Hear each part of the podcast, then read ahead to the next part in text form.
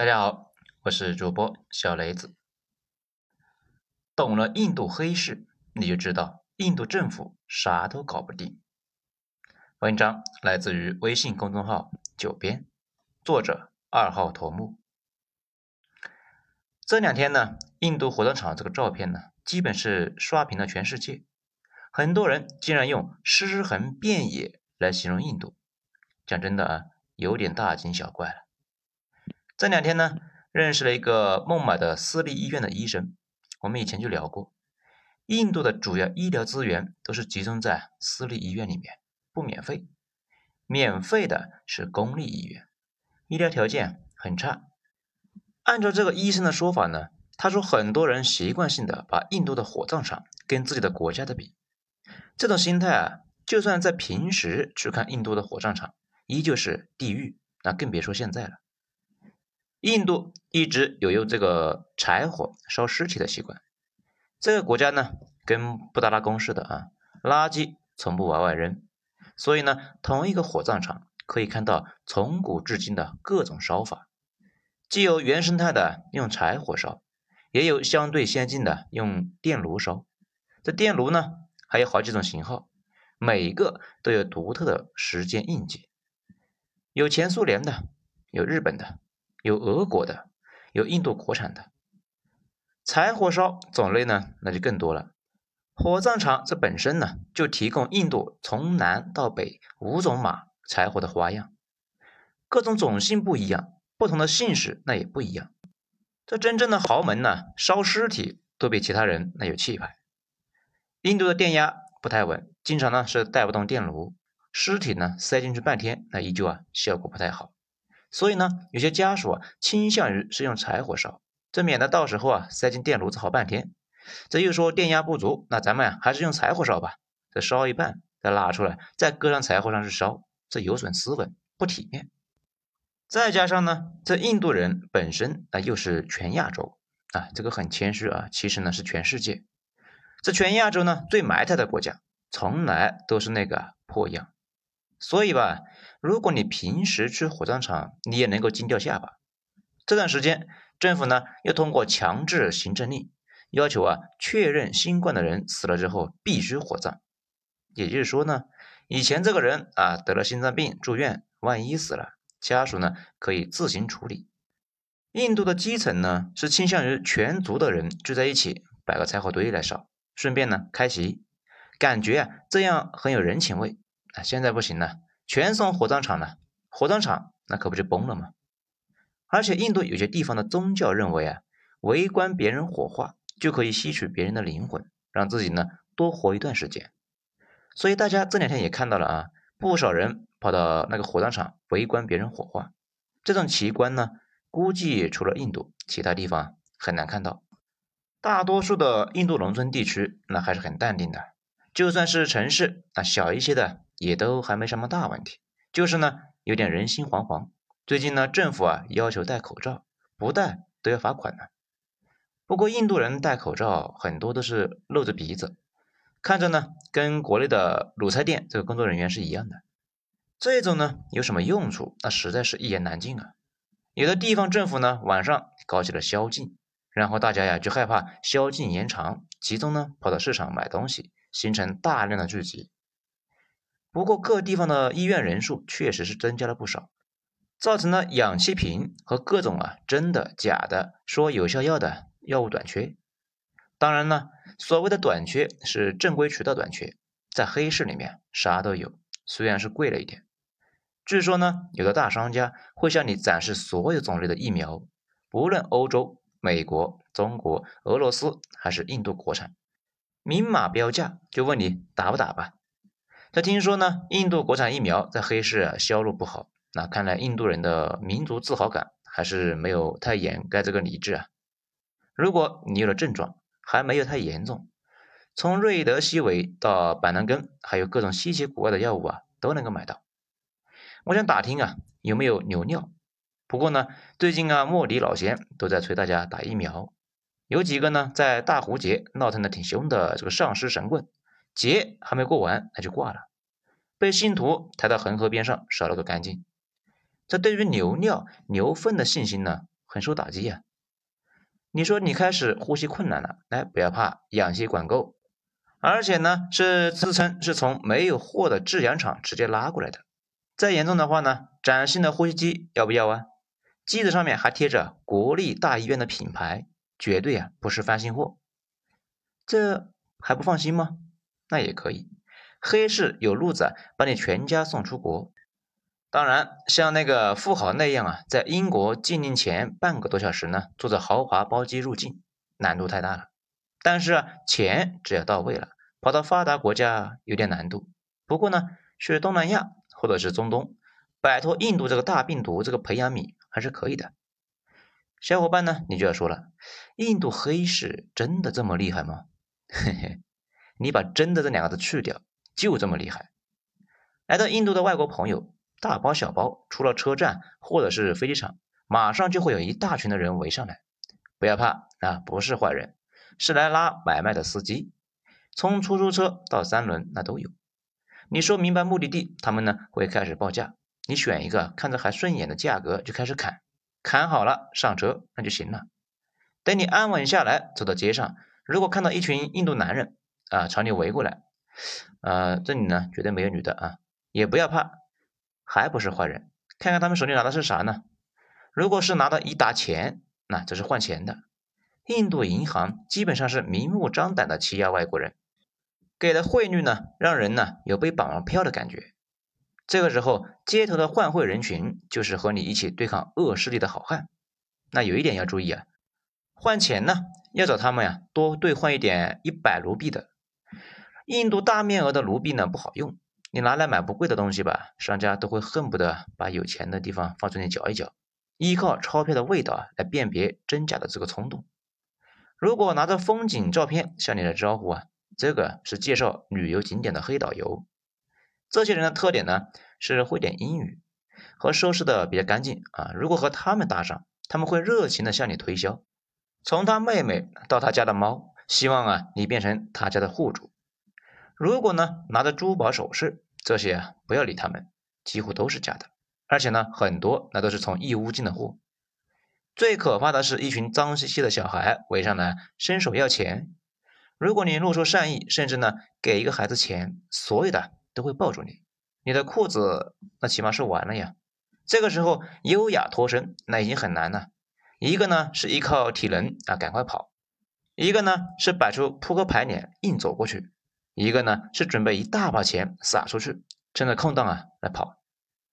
除了换外汇的这些好汉，可能是占着替天行道的性质，一般的印度黑市还都不敢这么大摇大摆的。要想发现，那是要去寻找的。要说印度换外汇的生意，原本呢都是面向国外的一个游客啥的，结果这些人在二零一六年莫迪废钞令出台的时候啊，露了一大把脸据说光是孟买，这些人就把将近四千亿的不合法的一个印度旧钞换成了新的。原本呢，这估计全国钞票有百分之十是黑钱，莫迪换钱就是想打掉这部分的黑钱。后来全国百分之九十九的旧钞换成了新的，只能够说群众的力量是无穷的，这让莫迪忙了个寂寞。印度黑市的带头大哥啊，当之无愧啊，就是黄金。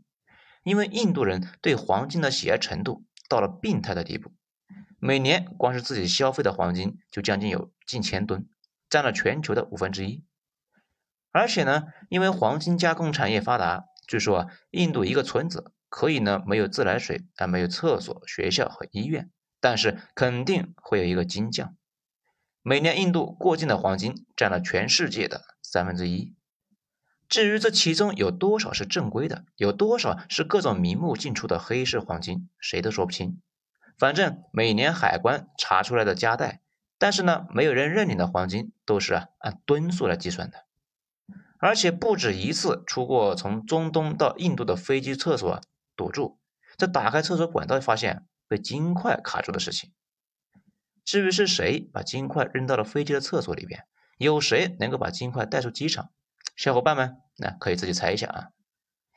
黄金黑市的基础是政府的收入百分之十三的税，让印度的国内金价和国际金价有百分之一十五的差价。而且呢，这么高的税，政府啊却根本管不住黑市，或者说根本那就不想管。大家都知道，印度呢贪污严重，看电影呢很多官员会把现金藏在家里，其实他们呢也没那么傻啊。印度那么潮湿，很容易啊就发霉了，一般隔一段时间都会拿去换成金块，然后再把金块藏起来，这又安全又省事。还有呢是有资本参与，黄金黑市这种事情那是要有产业链的。很多都是跨国，不是街上的小贩们干的。印度的贫富差距之大，超出了一般人的想象。很多富商那都是黑白两边财，有的去非洲和当地的军阀合股开矿，然后出加工；有的呢去迪拜当中间商；有的在国内打通各种关节做出入境，这个把黄金洗白；有的呢是专门在境内做黄金的精加工；有的。则跑去欧美做代理出售。印度前几年破获了一起黄金黑市的大案子，从乌干达到阿联酋到印度这一条线，光是这一条线每年就有上百吨的量，其中呢牵涉的官员不知道有多少，带头的那几个抄出来的黄金就有十吨以上。因为经济发展不行呢，印度又大量的存在失业、半失业的人口，这些人成为了黑市黄金的搬运工。去国外走一趟，能够挣到上班三四个月的钱，这些人哪里会不愿意呢？抓住那也就是没收黄金，外加取消护照，这有啥大不了的呢？这里多说一句啊，大家看印度电影，觉得呢印度的黄金首饰那么大，其实啊，如果你拿到手，你会发现印度的黄金微微的发红，这个呢是因为黄金的纯度低，杂质多。很多时候啊，含量只有百分之七十，甚至更低。对于印度黑市，还有一个全世界有名的，那就是仿制药了。前几年有一部《我不是药神》，让大家知道了印度的仿制药和仿制药的进口。如果你在印度找对了地方，会在某个不起眼的一个小药房，甚至巷子里边，那里呢，人就会问你啊，哎，是不是来买药的？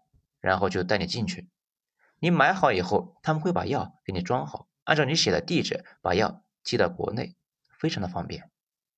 当然，这说的呢是可以进入中国的仿制药，这些不是黑市商人能够看得上的。如果是不允许在国内销售的，那个呢就有些麻烦，得加钱。加了钱，他们会帮你走私到国内，不过要慢一些。这些不许在其他国家销售的药品，甚至还没有正式上市的药物，才是黑市的产业。如果你在黑市买药，时不时可能就会发现有欧美人也在探头探脑的，这些都是来买药的。他们买的大多数还在实验阶段，在本国还没有能够上市的药物。但是呢，药还要等，病人那却等不了了，只能够来印度想办法弄救命药。这至于为什么？欧美药厂还在实验阶段的药物，在印度黑市能够买到呢？说起来啊，很是政治不正确。欧美厂家呢就觉得自家人金贵，而且在自己国内做实验很麻烦。这个做药物实验呢，哎，这个有合法有不合法的啊，成本太高。那所以呢，就把药物人体实验弄到印度来做。印度一来虽不发达，但是各种体系还算完备。这二来呢，是人又多啊，命又不值钱，拿来给欧美做实验的，那正好合适。这也是为什么印度打七十年代就开始大肆的这个仿制药。欧美各国虽然是抗议，但是一来啊，印度政府的脸皮够厚，国家够穷；第二来呢，印度给他们做的实验，那也求个方便嘛。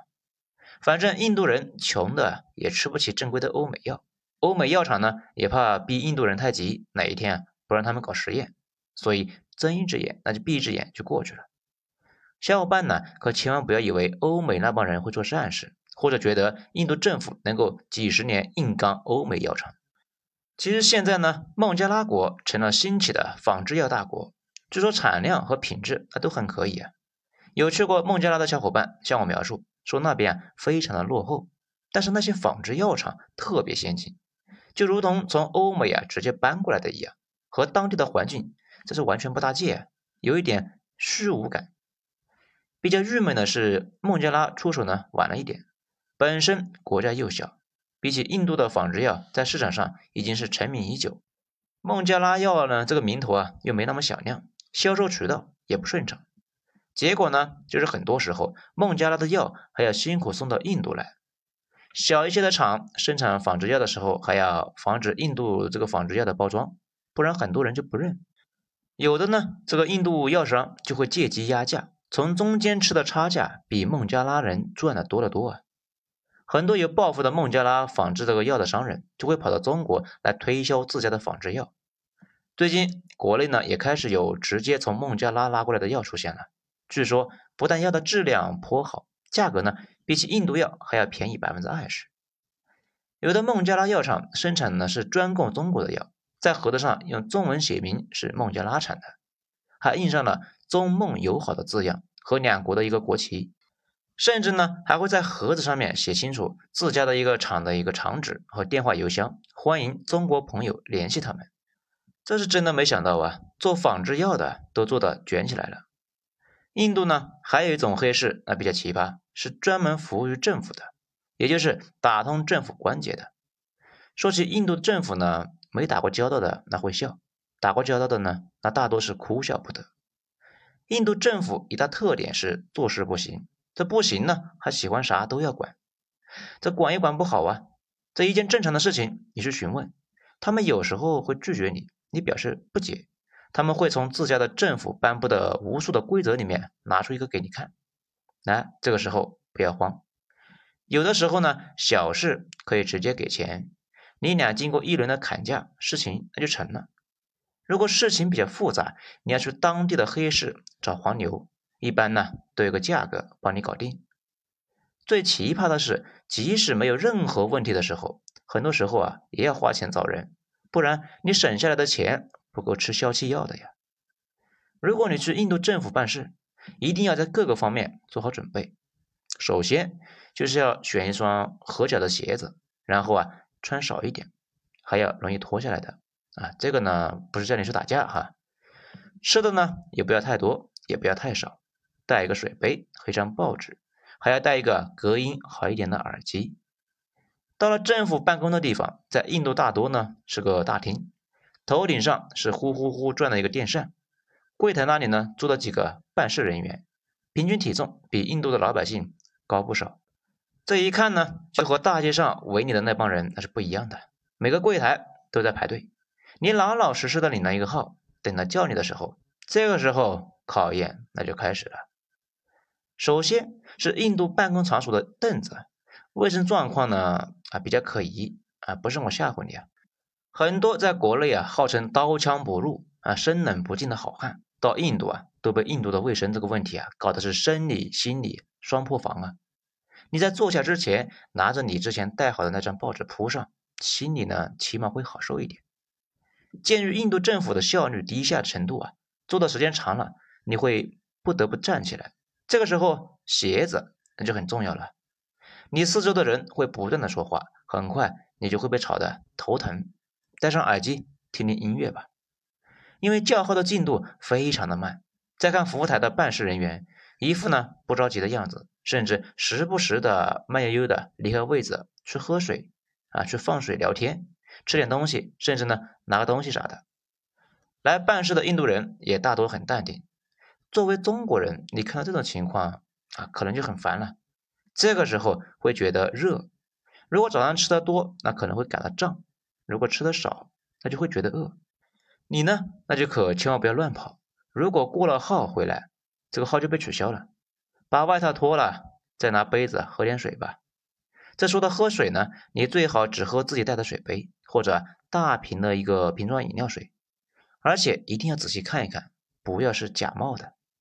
等叫到你的号码，办事人员会正面挑战你的底线，在问明你的来意之后，一般呢会让你填表。印度的表格一般呢，一页要写几十项，要填的内容，这个是特别的仔细啊。第二呢，是要和你办的事情啊基本无关。等你耐着性子，好不容易填好，办事人员拿来看，会一边看脑袋，一边印度特色的开始转。这说到印度人转脑袋呢，有人说他们点头摇头和我们的意思相反。其实啊，据我了解，他们喜欢上下左右一起摇。就跟吃摇头丸没有吃足量一样的。如果近距离盯得久了，你可能会有点晕车的感觉，有重影啊。办事人员仔细看了表，脑袋呢摇一摇，表示啊你可以走了。表他收下了。这个时候啊不要高兴，他的意思只是收了表，至于事情他就不管了。